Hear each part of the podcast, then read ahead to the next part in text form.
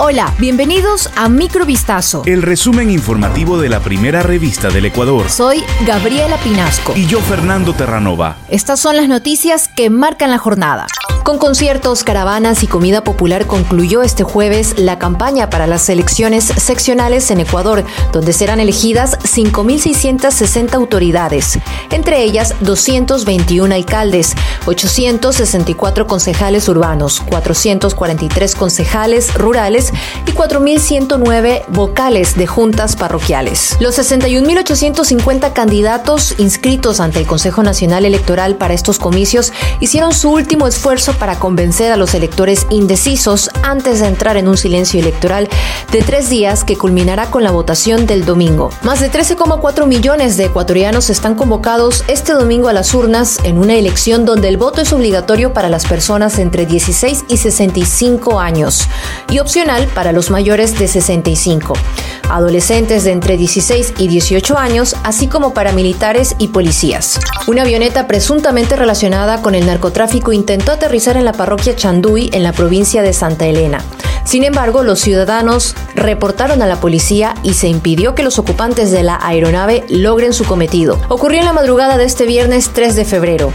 En un video que se logró grabar del hecho se ve a varios policías dirigiéndose al lugar donde aterrizarían los sospechosos. El piloto, al darse cuenta de la presencia de los uniformados, se va del sitio y no pudo cumplir con su objetivo. Luis Carrión, jefe policial, comentó que los sospechosos habrían instalado luminarias portátiles como señalética para aterrizar con discreción. La semana pasada se encontraron tres pistas clandestinas que serían usadas por el narcotráfico para el aterrizaje de aeronaves, justamente en Chanduy y Salinas. La Policía Nacional localizó un auto de alta gama con el que se atropelló y causó la muerte de un hombre de 60 años en el sector Calderón al norte de Quito. El hallazgo se produjo gracias a las labores investigativas y cámaras de seguridad, pero no se ha comunicado nada sobre el conductor. La mañana del pasado lunes, en la Panamericana Norte, los moradores del sector se quedaron absortos al presenciar que dos lujosos autos iban a exceso de velocidad en una especie de competencia. Un video de redes sociales muestra el momento en el que el vehículo atropella a la víctima, quien quedó tendido en el pavimento. Los pilotos, lejos de atemorizarse por lo ocurrido, aceleran y siguen su recorrido. En el país hay solo tres autos como el que aparece en el video, dos en Guayaquil y el celeste en Quito. En lo que va del año se han registrado 275 siniestros de tránsito en el distrito metropolitano. Entre el 50% y el 70% de estudiantes latinos y del Caribe han sido víctimas de acoso escolar, según un informe de UNICEF titulado Violencia contra niños, niñas y adolescentes en América Latina 2015-2021.